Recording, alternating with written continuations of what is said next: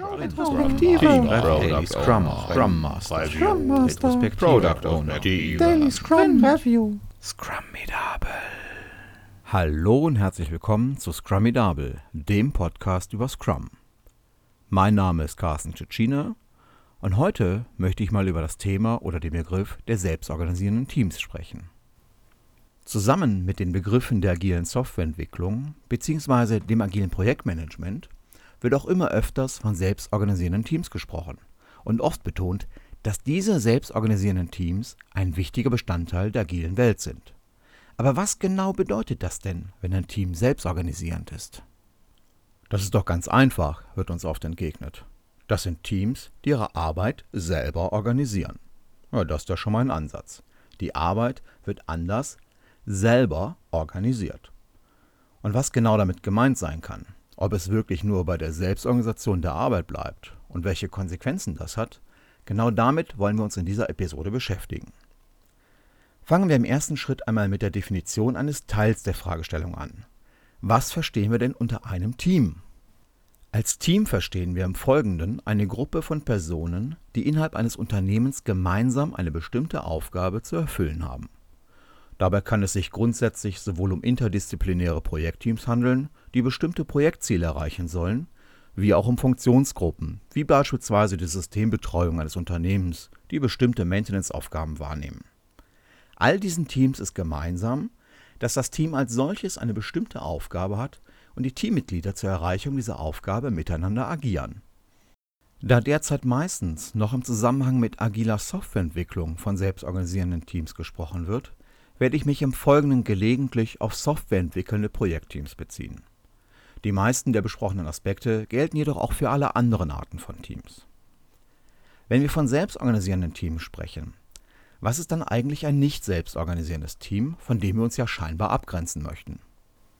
Für diese Definition bietet sich die klassische Art der Teamorganisation an, die wir heute noch in den meisten Organisationen beobachten können eine Gruppe von Personen, die von einem Teamleiter geführt wird und in der jedes Teammitglied die Aufgaben durchführt, die ihm von seinem Teamleiter zugeordnet werden. Und dabei werden sowohl der Zeitpunkt wie auch die Art der Durchführung vom Teamleiter oder anderen organisatorischen Vorgaben vorgegeben. Der Großteil der Verantwortung und das Wissen über die Zusammenhänge liegt dabei beim Teamleiter, wofür er ja auch oft besser bezahlt wird. Diese Form der Teamorganisation zu diskreditieren, möchte ich mir an dieser Stelle ersparen welche Folgen sie haben kann. Und ich möchte hier betonen, dass wir hier nicht von können, dass wir hier von können und nicht von müssen sprechen, ist Ihnen als Leser dieses Artikels selber schon bekannt. Kommen wir also endlich zu dem, was uns wirklich interessiert. Was bedeutet das Selbstorganisieren bei selbstorganisierenden Teams? Vorweg die Anmerkung, dass es dafür keine DIN-Norm gibt und auch keine anderen verbindlichen Vorschriften, wann ein Team als selbstorganisierend gilt und wann nicht. Wir werden gleich eine Reihe von Aspekten besprechen, die Teil der Selbstorganisation eines Teams sein können. Welche davon dann für ein spezielles Team wirklich Sinn machen, hängt immer von den Umständen ab, unter denen dieses Team arbeiten muss und es mit gesundem Menschenverstand zu entscheiden. Bedenken Sie dabei, die Selbstorganisation ist kein Selbstzweck und es gibt auch keinen Orden dafür. Warum das Ganze, werden wir uns später ansehen. Wir hatten es bereits am Anfang. Ein wichtiger Punkt bei der Selbstorganisation ist die Organisation der Arbeit oder auch Wer macht was wann. Beim Wer macht was geht es erst einmal darum, wer überhaupt was machen kann. Es gibt gerade bei Projektteams zwei extreme Ausprägungen für die Verteilung der notwendigen Fähigkeiten im Team. Spezialisten oder Generalisten. Im ersten Fall kann jede notwendige Tätigkeit oft nur von einer, wenn das Team Glück hat, von zwei Teammitgliedern ausgeführt werden. Damit beantwortet sich die Frage nach dem Wer macht was ja quasi automatisch. Im zweiten Fall kann jeder im Team alles. Das bedeutet, jede notwendige Tätigkeit kann von jedem Teammitglied in einer verantwortbaren Qualität durchgeführt werden. Ein hoher, aber nicht unmöglicher Anspruch. Vor allem, wenn man ihn dadurch etwas abmildert, dass alle notwendigen Tätigkeiten nur von mindestens zwei oder besser drei Teammitgliedern ohne Qualitätsverlust durchführbar sein müssen. Die Form der Selbstorganisation liegt darin, dass das Team selber entscheidet, welche Ausprägung der Wissensverteilung es wählen möchte. Eher die Spezialisierung oder doch eher die Generalisierung. Und das Team ermittelt auch selber, welche Tätigkeiten für die erfolgreiche Erfüllung aller Teamaufgaben notwendig sind und welche Skills dafür im Team zur Verfügung stehen müssen. Wird externes Know-how benötigt, ist es Aufgabe des Teams zu beschreiben, was genau benötigt wird. Der eigentliche Einkauf wird in der Regel dann jedoch durch andere Stellen im Unternehmen erfolgen. Geht es dabei jedoch um die Einstellung neuer Mitarbeiter für das Team, dann sollte das Team ein Mitspracherecht bei der Entscheidung haben. Denn das Team kann am besten beurteilen, ob ein neuer Mitarbeiter sowohl vom fachlichen wie auch vom sozialen Skill ins Team passt. Entscheidet sich das Team eher für die Variante der generalisierten Wissensverteilung, dann liegt es auch in der Verantwortung des Teams, für die notwendige Verteilung des Wissens zu sorgen.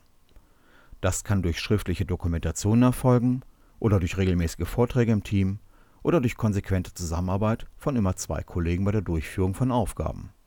Das nennen wir in der Softwareentwicklung übrigens auch Pair Programming. Wichtig ist hierbei, das Wissen, das noch verteilt werden muss, muss konsequent identifiziert werden. In einem mir bekannten Team führen wir hierfür regelmäßig eine sogenannte Truck-Factor-Analyse durch. Das bedeutet, wir analysieren für jedes Teammitglied, welche Auswirkungen hätte es für das Team, wenn der Mitarbeiter morgen von einem LKW, dem besagten Truck, überfahren würde und damit von heute auf morgen dem Team unwiderruflich nicht mehr zur Verfügung stände. Natürlich können Sie das bei sich auch ein bisschen weniger brachial formulieren. Zum Beispiel, der Kollege ist wegen Steuerschulden über Nacht aus dem Land geflohen und nicht nun mehr auffindbar. Oder ähnliches. Sie verstehen schon, worauf es ankommt. Und dann überlegen Sie, ob ohne diesen Kollegen notwendige Tätigkeiten im Team nicht oder nur mit Schwierigkeiten durchführbar wären. Und wenn ja, beschließen Sie, wie Sie das vermeiden können. Damit ist schon mal die Frage geklärt, wer kann was? Jetzt kommen wir zur Frage zurück, wer macht was? Von außen werden Anforderungen an das Team gestellt. Ein selbstorganisierendes Team bricht die Anforderungen in tatsächlich durchzuführende Tätigkeiten, auch als Task bezeichnet, runter und gibt, sofern gefordert, Aufwandschätzungen ab und verteilt die dadurch entstehende Arbeit innerhalb des Teams. Diese Verteilung der Arbeit kann dadurch geschehen, dass das Team sich regelmäßig oder bei Bedarf trifft und im Gespräch die Aufgaben verteilt. Oder aber auch durch bestimmte Mechanismen, die allerdings ebenfalls vom Team bestimmt werden. So ein Mechanismus ist zum Beispiel eine Teamwand, wie bei Scrum oder Kanban, auf der die anstehenden Tasks aufgeführt sind und die Teammitglieder je nach Verfügbarkeit sich die Aufgaben selber nehmen. Ja, und dann haben wir gerade gehört, dass eventuell geforderte Aufwandschätzungen vom Team selber erstellt werden und nicht von jemandem außerhalb. Das ist ja sofort einsichtig, da ja nur der, der die Aufgabe durchführen soll, auch wirklich sagen kann, wie lange er dafür brauchen wird. Wenn wir das jetzt noch damit kombinieren, dass das Team selber organisiert, wer was macht, dann ist natürlich sofort klar, dass das Team auch bei der eigentlichen Projektplanung eine wesentliche Rolle spielt. In Scrum ist das beispielsweise durch das Sprint Planning Meeting gelöst. Der Product Owner, ein Produktmanager, Anforderungsmanager oder wie auch immer sonst die Rolle bezeichnet wird, die dafür verantwortlich zeichnet, fachliche Anforderungen anzunehmen, zu bewerten und zu priorisieren, stellt dem Team vor, welche fachlichen Anforderungen, Aufgaben in welcher Priorität zu erfüllen sind. Und das Team bestimmt anschließend, welche Tätigkeiten und Aufwände sich daraus ergeben und bis wann diese durchführbar sind, bzw. welche Aufgaben innerhalb eines bestimmten Zeitraumes erfüllt werden können. Klingt verwirrend und aufwendig? Wenn ich unbedingt für die nächsten 24 Monate planen möchte? Bestimmt. Dann doch besser als einzelkämpfender Projektleiter alleine die Planung machen? wenn Sie damit bessere, realistischere Projektpläne bekommen? Lassen Sie es mich bitte wissen. Doch das ist eine andere Diskussion. Was ist, wenn absehbar ist, dass das Team die aktuelle Planung nicht einhalten kann? Traditionell greift nun ein Projektleiter, Teamleiter ein und verordnet Maßnahmen. Nicht bei selbstorganisierenden Teams. Wir kommen später noch zu dem Punkt der Übernahme von Verantwortung durch Team und Teammitglieder.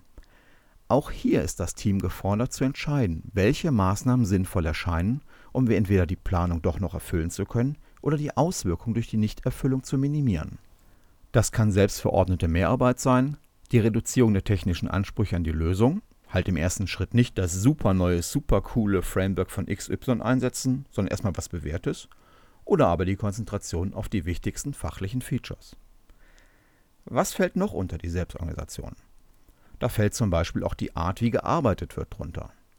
Bei Softwareentwicklern sind das zum Beispiel Programmiervorgaben, welche Tools verwendet werden, Dokumentation im Code, welche Tests sind zu schreiben bzw. durchzuführen, Welche weiteren Maßnahmen sind zur Erhöhung der Arbeitsqualität einzuhalten, wie beispielsweise Peer Reviews oder Test-Driven Development, Continuous Integration oder die Wahl der Iterationslänge.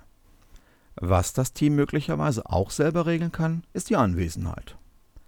Ja, es gibt Situationen und Umstände, in denen die unternehmens- oder bereichsweite Vorgabe von Kernarbeitszeiten Sinn macht. Und in vielen Fällen sind diese Vorgaben leider nur einer formalistischen Denkweise geschuldet. Wenn ein Team in einer bestimmten Phase keine Schnittstellen zu anderen Mitspielern hat oder diese nicht zeitnah benötigt werden, was spricht dann dagegen, dass das Team nachts arbeitet, wenn dieses dem Team entgegenkäme? oder die Teammitglieder zeitversetzt arbeiten, solange diese ihre Arbeit untereinander ohne Verlust von Qualität und Zeit koordiniert bekommen. Wenn die Verantwortlichen dem Team unterstellen, dass es im Sinne des Unternehmens denkt, dann können sie dem Team die Entscheidung über die Arbeitszeiten ruhig selber überlassen. Und das schließt auch die Entscheidung darüber ein, wer wann in Urlaub gehen kann. Als letztes wollen wir noch die Selbstorganisation der Kommunikation im Team betrachten. Ein selbstorganisierendes Team bestimmt selber darüber, wie es innerhalb des Teams kommuniziert. Damit ist zum Beispiel gemeint, dass das Team festlegt, ob es Teammeetings braucht und falls ja, wie oft und wie lang diese sein müssen. Oder wie mit Problemen im Team umgegangen wird, seien es technische oder zwischenmenschliche. Hat ein Teammitglied beispielsweise ein technisches oder fachliches Problem, dann kann es eine Teamvereinbarung sein, dass er formlos eine sogenannte Quick Design Session einberufen kann. Auf der könnte er die anderen Teammitglieder um Rat oder ihre Meinung bitten. Und es gehört auch zur Teamvereinbarung, ob die Teilnahme an solchen Quick Design Sessions Pflicht ist oder eben nicht. Wir haben jetzt eine ganze Reihe von möglichen Aspekten der Selbstorganisation eines Teams betrachtet. Und allen gemeinsam ist, dass mit ihnen nicht nur die Freiheit der Entscheidung einhergeht, sondern auch die Übernahme von Verantwortung. Befragt man die Entscheider in Unternehmen, ob sie selbstorganisierende Teams einführen möchten, so bekommt man oft zögerliche oder sogar direkt ablehnende Antworten. Der zumeist unausgesprochene Grund dafür ist meist die Annahme, dass die Teams die Freiheit der Entscheidung zum Nachteil des Unternehmens ausnutzen würden. Die Motivation oder Kompetenz, im Sinne des Unternehmens zu agieren, wird oft erst den Team- oder Projektleitern zugetraut. Wir sehen, die Einführung selbstorganisierender Teams bedingt also den Paradigmenwechsel, dass alle Mitarbeiter des Unternehmens motiviert und befähigt sind, eigenverantwortlich im Sinne des Unternehmens zu agieren. Und dazu gehört auch, dass das Team selber die Verantwortung für die erfolgreiche Bewältigung der Aufgaben übernimmt. Und hier ist mit Team nicht irgendein abstraktes Gebilde gemeint, sondern jedes einzelne Teammitglied muss sich diese Verantwortung zu eigen machen. Das kann bei Teams, in denen die einzelnen Mitglieder unterschiedliche Ansichten bezüglich der Übernahme von Verantwortung und damit dann auch den Einsatz zum Erreichen der gemeinsamen Ziele haben, schnell zu interessanten Spannungen führen. Hier setzt ein gruppendynamischer Effekt ein, in dem sich rasch herauskristallisiert, wer mitzieht und wer nicht. In den meisten Fällen wird das Team das intern regeln können und sollte dazu auch die Chance bekommen. Regeln bedeutet dabei oft, dass sich in den gruppeninternen Diskussionen klärt, warum der Einzelne nicht motiviert genug ist, den notwendigen Einsatz zu zeigen.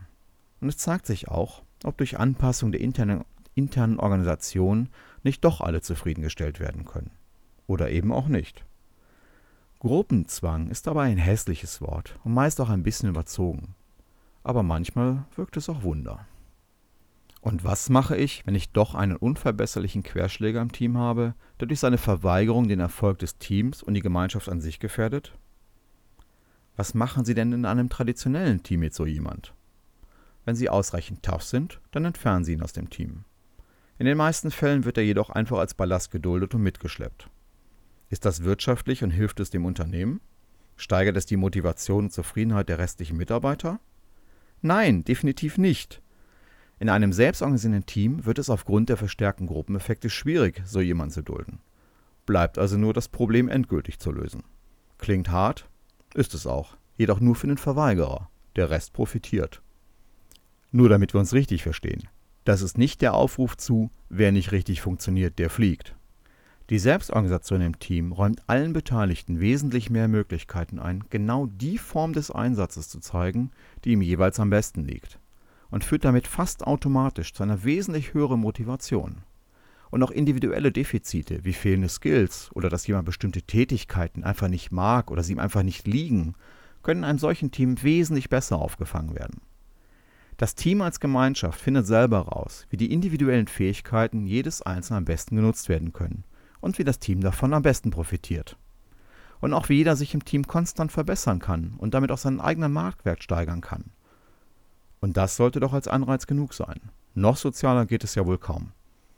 So, nachdem wir darüber gesprochen haben, welche Rechte zur Selbstbestimmung ein selbstorganisiertes Team haben sollte, welche Ansprüche darf denn umgekehrt der Projektleiter, Teamleiter, Produktmanager, Abteilungsleiter etc. an das Team haben? Nun als erstes Transparenz. Wir haben gerade noch behauptet, dass für selbstorganisierte Teams Vertrauen durch die Verantwortlichen ins Team bzw. die Teammitglieder notwendig ist. Dieses Vertrauen ist wesentlich leichter aufzubringen und aufrechtzuerhalten, wenn für die Außenstehenden die Prozesse im Team und die Regeln, nach denen das Team agiert, nachvollziehbar sind. Wenn ich als Vorgesetzter wissen möchte, wie das Team intern die Arbeit verteilt, dann ist die Antwort Machen Sie sich keine Sorgen, wir regeln das schon irgendwie, nicht besonders vertrauenserweckend. Am besten veröffentlicht das Team seine Regeln proaktiv, zum Beispiel in einem firmeninternen Wiki. Spätestens aber auf Anfragen sollten die aktuellen Regeln verständlich und vollständig kommuniziert werden. Ein weiterer Punkt ist, wer die Aufgaben des Teams festlegt. Teams und auch selbstorganisierte Teams sind kein Selbstzweck, sondern haben ihre Daseinsberechtigung immer in den Aufgaben, die sie erfüllen sollen. Und die Aufgaben werden dort festgelegt, wo das Geld herkommt. In Köln sagen wir dazu auch, wer die Musik bestellt, der bestimmt auch, was sie spielt. Wenn sich die Aufgaben für das Team ändern oder weitere Aufgaben hinzukommen und das Team das Gefühl hat, für diese neuen Aufgaben eigentlich nicht richtig zu sein, dann kann es natürlich die Verantwortlichen darauf hinweisen. Ein grundsätzliches Verweigerungsrecht besteht aber, zumindest in meinem Modell von Welt, nicht. Das ist nicht anders als bei, als bei traditionellen Teamorganisationen. Das wird besonders deutlich bei Projektteams, die während der Projektphasen laufend mit neuen Anforderungen konfrontiert werden. Die Auswahl, welche Anforderungen umzusetzen sind und in welcher Priorität, bestimmt der verantwortliche Projektleiter oder Produktverantwortliche. Das das Team bestimmt dann darüber, wie die Umsetzung geschieht und wie lange es dauern wird. Und da, wo es Sinn macht, gelten natürlich auch unternehmensweite Vorgaben bezüglich der Systemlandschaft, der Architektur, der zu verwendenden Tools oder Dokumentations- oder Qualitätsvorschriften. Die Betonung liegt jedoch tatsächlich auf da, wo es Sinn macht. Prüfen Sie in Ihrem Unternehmen mal kritisch, welche der bestehenden Vorschriften tatsächlich unternehmensweit Sinn machen. Die zu verwendenden Tools aus Lizenzgründen einzuschränken, kann Sinn machen. Auch die Systemlandschaft zentral reguliert übersichtlich zu halten, macht Sinn. Einheitliche Qualitätsstandards finde ich sogar besonders gut. Wobei allerdings hier schnell die Frage aufkommen kann, wie sich diese Qualitätsstandards einheitlich für ein größeres Unternehmen definieren lassen. Und zwar so, dass wirklich Qualität erzeugt wird und nicht nur unnötige Arbeit in den Teams. Und bei einheitlichen Dokumentationsrichtlinien fangen die meisten Unternehmen schnell an, schon mit Kanonen auf Spatzen zu schießen. Meist durch wichtige Unternehmensberater dazu aufgestachelt. Und unternehmensweite Programmierrichtlinien sind fast immer mehr schädlich als nützlich. Ich verstehe die gute Absicht hinter all diesen Vorgaben. Aber das Gegenteil von gut ist oft nicht böse, sondern gut gemeint. Kommen wir mal zu einer anderen interessanten Frage. Braucht ein selbstorganisierendes Team eigentlich noch einen Teamleiter? Teamintern hat er ja eigentlich keine Aufgaben mehr. Er verteilt nicht die Arbeit, er muss den Urlaub nicht regeln, keine Zeitpläne oder Arbeitsergebnisse kontrollieren. Also unnötig. Oder? Nun, nicht so ganz. Der Großteil der Unternehmen ist immer noch streng hierarchisch und meist recht unflexibel organisiert. Und in diesem Umfeld müssen sich dann auch die selbstorganisierten Teams bewegen. Das bedeutet, dass sie klar definierte Ansprechpartner für die Welt außerhalb des Teams haben müssen. Der Teamleiter ist also kein Vorgesetzter mit Weisungsbefugnis mehr, sondern eher ein Dienstleister, der als Schnittstelle und Koordinator für das Team fungiert. Und wie verhält sich das mit der disziplinarischen Führung bei selbstorganisierenden Teams? Die disziplinarische Führung beinhaltet in Unternehmen in der Regel die Entscheidung darüber, wer in eine Organisationseinheit, zum Beispiel das Team, kommt oder wer nicht, beziehungsweise wer diese Einheit verlassen muss, und die Beurteilung von Mitarbeitern und das Gehalt desselben. Bezüglich der Zusammensetzung des Teams, also Einstellung und Entlassung von Teammitgliedern, hatten wir schon gesehen, dass das Team hier ein Mitspracherecht haben sollte. Beim Gehalt gelten die gleichen Regeln wie sonst auch mit einer Ausnahme. Bei variablen Gehaltsanteilen, die mit der Erreichung von individuellen Zielen gekoppelt sind, ist darauf zu achten, dass diese individuellen Ziele nicht im Widerspruch zu den aktuellen Teamregeln stehen oder die schon besprochenen Möglichkeiten des Teams zur Selbstorganisation einschränken. Wenn ein Teammitglied als individuelle Vorgabe die Spezialisierung auf ein bestimmtes Thema bekommen hat, das Team aber bei der Wissensverteilung auf Generalisten setzt, dann besteht hier ein Widerspruch, der entweder die Teamvereinbarung gefährdet oder aber den variablen Gehaltsanteil des Mitarbeiters. Besser ist es, die variablen Gehaltsanteile an Teamziele zu koppeln, Ziele, die das Team als Ganzes erreichen kann und deren Erreichen damit auch positive Effekte für alle Teammitglieder haben. Zum Schluss die Königsfrage. Warum sollten Teams selbstorganisierend sein und macht das wirklich bei allen Teams Sinn? Einen Teil der Vorteile von selbstorganisierenden Teams können wir den schon gerade besprochenen Argumentationen entnehmen. Die stärkere Übernahme von Verantwortung durch das Team selber und die einzelnen Teammitglieder, die damit verbundene bessere Motivation und die gruppendynamischen Effekte, die in der Regel zu höherer Effektivität führen. Die Selbstregulierungskräfte eines solchen Teams das schon fast automatisch die Fähigkeiten der einzelnen Mitglieder optimal einsetzt und die Defizite ausgleichen wird. In klassischen Teams mit zentraler Führung ist der Teamleiter schnell im Flaschenhals, wenn es an ihm liegt, die Arbeit im Team zu verteilen und zu kontrollieren. Selbstorganisierende Teams neigen dazu, auftretende Flaschenhälse schnell zu identifizieren und zu beseitigen. Dazu ist es übrigens von Vorteil, in solchen Teams die agile Denkweise des Inspect und Adept zu verankern. In der klassischen Organisationslehre neigen wir dazu, Regeln immer als für die Ewigkeit zu betrachten und den Umstand, dass Regeln geändert werden müssen, als Versagen anzusehen. Deshalb ist das Erstellen von Regeln oft so ein komplizierter Akt, weil ja nichts falsch gemacht werden darf und führt zu oft zu umfangreichen, komplexen Regelwerken, die möglichst jede Eventualität berücksichtigen sollen. Nicht so in der agilen Denkweise. Einfache Regeln erstellen, die Regeln anwenden beurteilen, ob die Regeln zu den gewünschten Ergebnissen führen und wenn notwendig die Regeln anpassen und so weiter und so fort. Durch dieses Vorgehen entsteht im Team automatisch ein fortgesetzter Verbesserungsprozess, durch den das Team auch bei sich ändernden Rahmenbedingungen die maximale Leistungsfähigkeit behält. Ein kleiner Nachteil der selbstorganisierenden Teams ist, dass sie in der Anlaufphase etwas langsamer sind. Wird sein Team neu aufgebaut, dann muss die Gruppe erst einmal anfangen, einen ersten Wurf von Regeln zu definieren und auszutesten, welche Regeln die besten Ergebnisse erzielen. Und das wird anfangs von vielen ausufernden Diskussionen im Team begleitet sein. Vor allem, wenn sich die Teammitglieder vorher noch nicht kannten, wird das einen recht intensiven Prozess des sich gegenseitig Kennenlernens beinhalten. Und dann wird das Team nach und nach Fahrt aufnehmen. Das bedeutet aber im Gegenzug, dass die Selbstorganisation eher ungünstig für Teams mit hoher personeller Fluktuation oder zeitlich nur stark begrenzter Lebensdauer ist. Um abschließend auf die erste Formulierung zurückzukommen, ja, selbstorganisierende Teams sind Teams, die ihre Arbeit selber organisieren. Und eben auch noch viel, viel mehr. Und mit diesen abschließenden Worten möchte ich mich wie üblich bei Ihnen für den Platz in Ihrem Ohr bedanken. Ein kleines bisschen Werbung in eigener Sache. Zum gleichen Thema halte ich am 17. November auf dem Scrum Day in Berlin einen Vortrag über selbstorganisierte Teams. Was ist das? Und ansonsten freue ich mich wie üblich über Feedback von Ihnen. Sie erreichen mich per E-Mail über scrum.binaris.de oder auch über Xing, da bin ich als Carsten Cecchine registriert. Oder ich würde mich auch freuen vielleicht über Kommentare auf iTunes zu diesem Podcast. Bis dahin freue ich mich und wir hören uns wieder. Ihr Carsten Cucina. Scrum Master. Product Owner. Daily Scrum Review. Scrum Medable.